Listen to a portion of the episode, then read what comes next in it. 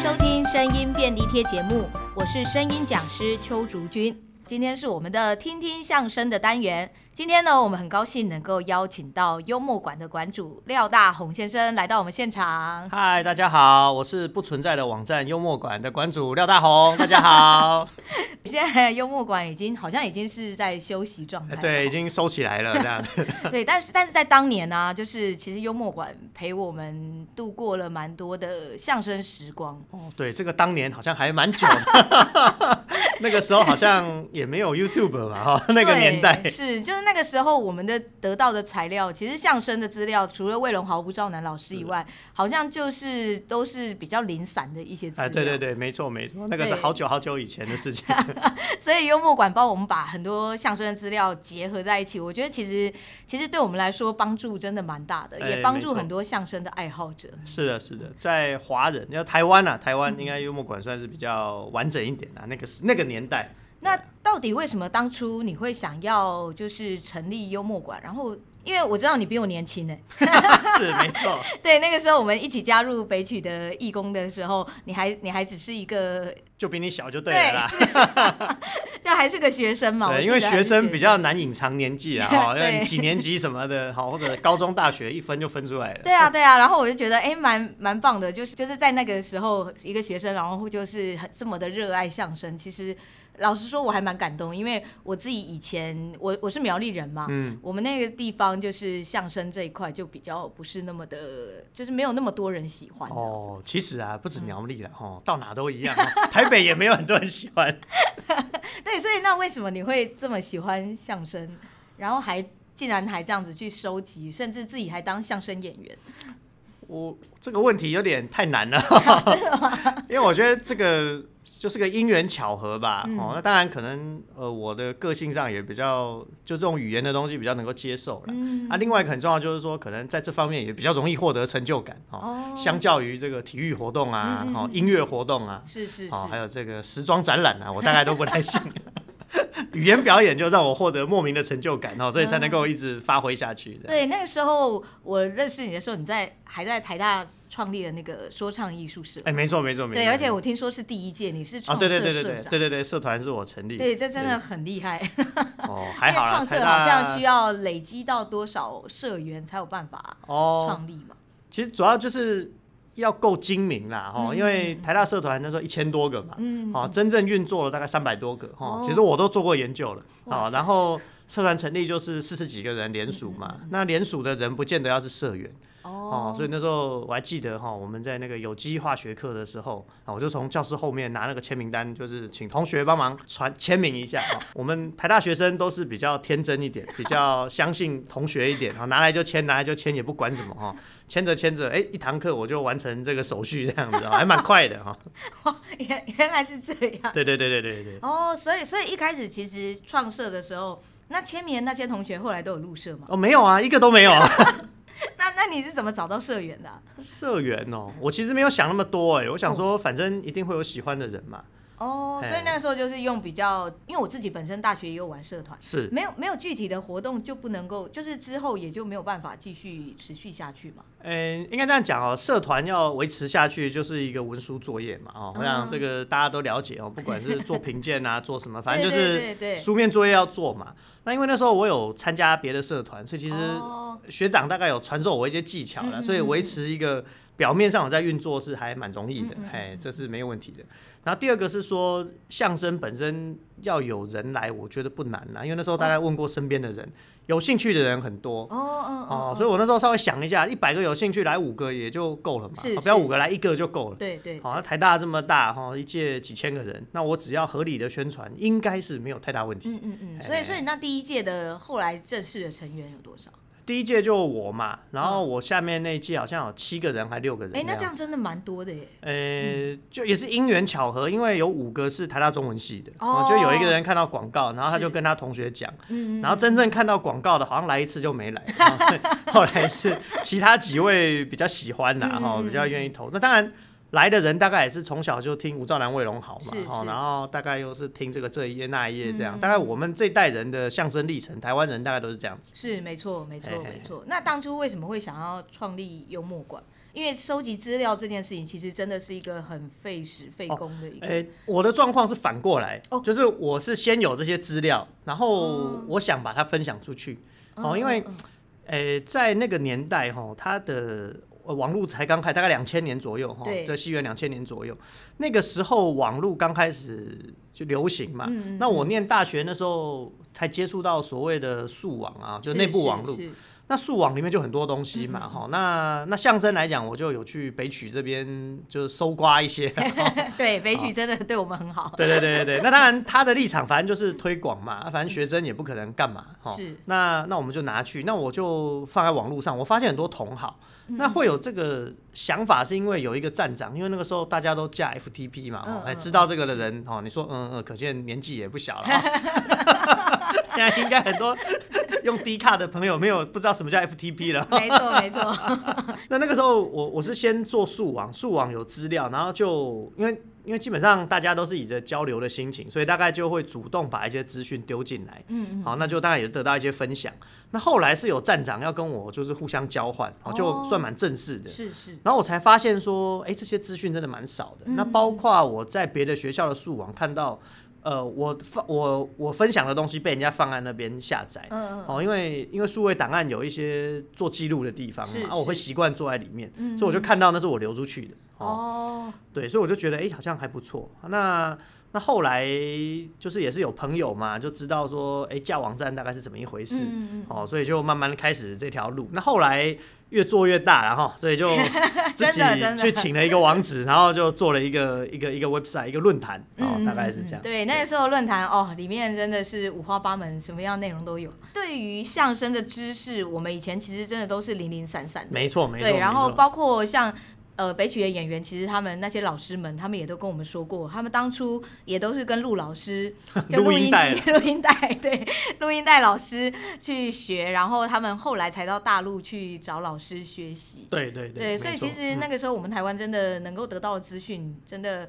对我们来说，幽默馆就是一个宝库，就是喜爱相声喜爱者来讲。是这个这个，我是到了很后来我才知道这样子。嗯，因为那时候每天的流量大概就一百多嘛。嗯，是。我怀疑大概有五十几都是我自己点的。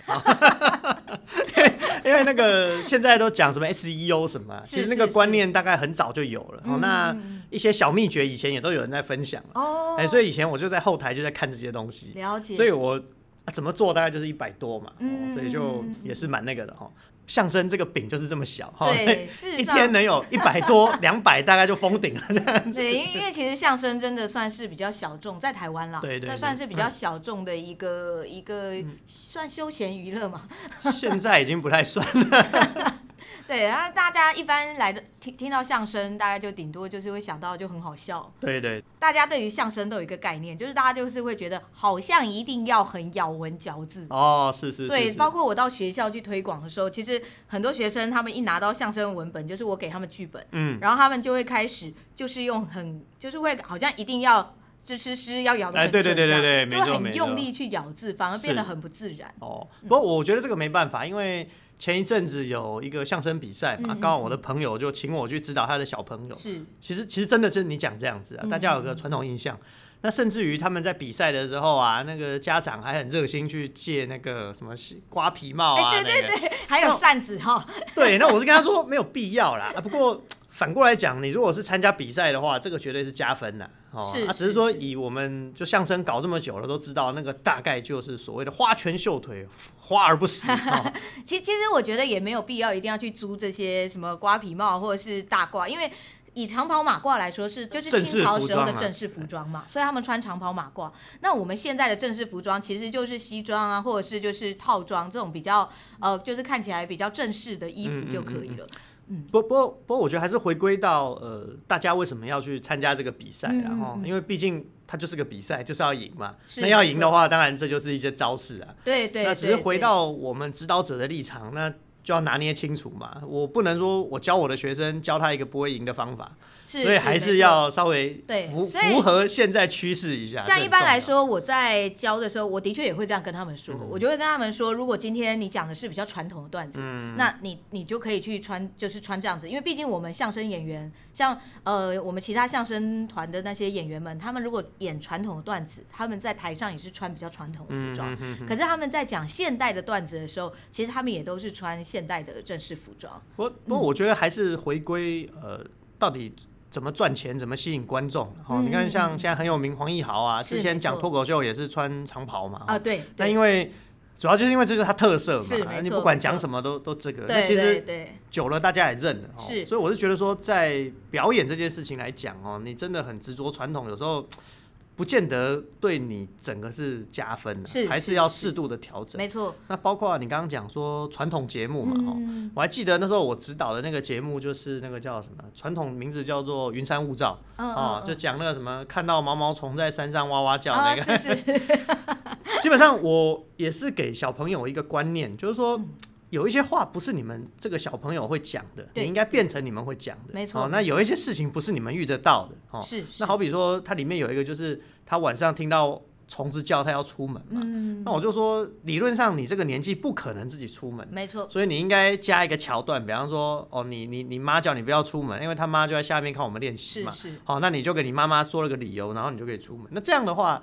这个节目你说传统段子嘛，但其实因为有这个元素进去之后，一切就鲜明起来。没错没错，其实像我在带就是学生演出或者是练习相声段子的时候，我其实也都会给他们一个观念，就是其实相声就它其实，在最原始，它就是一个类似沟通、一个对话的一个一个表演形式嘛，然后慢慢慢慢才发展出就是更强，就是完整的结构。对对，到了舞台上变艺术以后，所以我都会跟他们说，其实。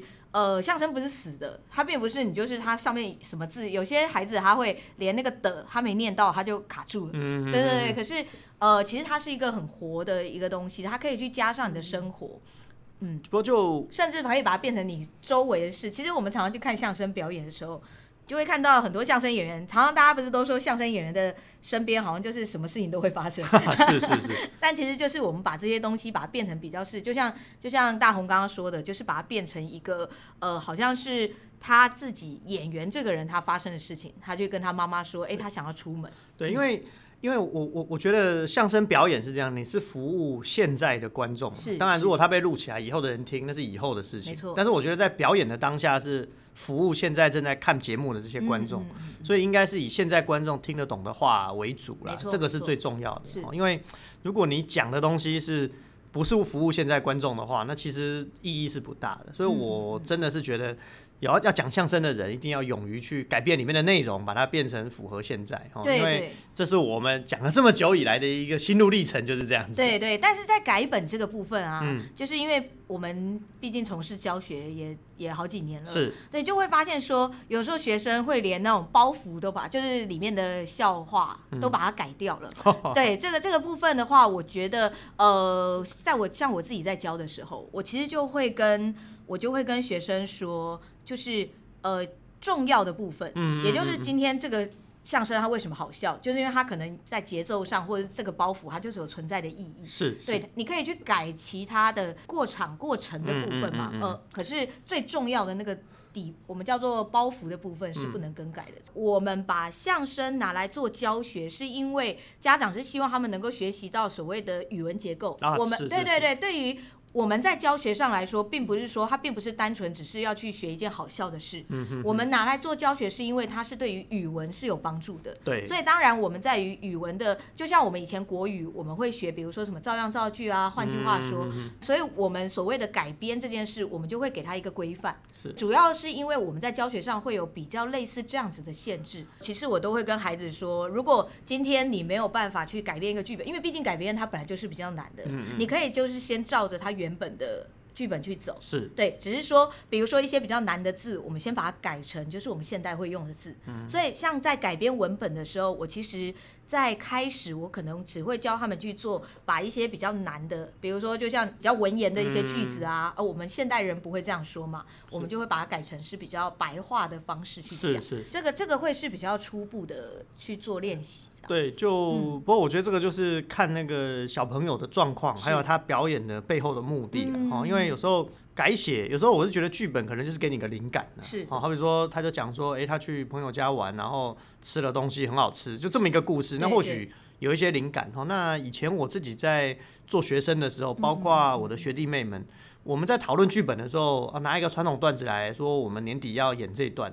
改着改着就长得通通不一样，那那舞台效果也是蛮好的嘛。是是，所以我觉得有时候就要回归到表演的目的是什么。你今天是说，好比说这个八扇屏，我就是要讲八扇屏，还是说我只是要讲一个节目让来看我表演的人都很高兴的回去，没错没错，所以这个蛮重要的。对，所以所以如果说他们像他们如果是要参加相声比赛的，嗯，那当然就是相声评审的老师，他对于相声的结构还是会有一些要求。嗯嗯。所以在这个部分来说，在文本上。呃，比如说他的包袱本来那个节奏好，一般我们像最简单的，我们讲三翻四抖好了，好，那可能他们有时候大的包袱最后一个底包丢出来，他们后面还会再加很多很多赘词。嗯，那在于比赛这一块来讲，我们可能就会建议他们说，呃，不要做这么多。如果他们只是要去做一个，比如说同乐会的表演或什么，那如果他还是有他的效果，我们就会让他们去做。我觉得这个真的就是，真的就是像大红刚刚说的。到底这就是到底我们这个东西到底它是为了要什么样子的一个效果？那另外一个就是说，嗯、现在相声比赛很多嘛，那当然我目前看到的比赛的评审都是我的老师辈的人物了哈、嗯，那大概专业度都蛮够的，没错。哎，不过。我看到的这些指导老师们，就是学校老师们，有时候这个专业度可能稍微要再提高一下。是是是，没错没错。所以所以这也是为什么呃常常会有一些老师或者是家长来找我们帮忙协助指导的原因，因为主要就是在这个所谓的相声结构上面。因为其实呃修改文本那些像家长跟老师，其实他们他们的他们其实大概都可以做，只是说我们帮助他们的部分，像一般。我们在协助的部分，除了指导孩子的声音表情以外，还有一个部分就是让他们理解到，比如像逗哏捧哏，嗯嗯，他们到底就是这个东西，其实评审老师也是会比较在意的，哦、对对对，因为毕竟是比赛嘛，对，因为毕竟我们有稍微认识几位评审老师，他们在评判的时候会有大概会有类似什么样的标准，就是说好，嗯、因为他毕竟叫相声比赛啦，他不是才艺表演，那才艺表演可能另一回事，但相声比赛的话，找来的又是真的做相声的老师，所以可能。他们也不见得认为这个是对的或错的，而是说它就是象征比赛，这些要件就是要在里面。没错，没错。那我们今天真的很高兴，谢谢大红，今天的节目就到这边，好，谢谢大家，谢谢，谢谢，谢谢，拜拜。拜拜。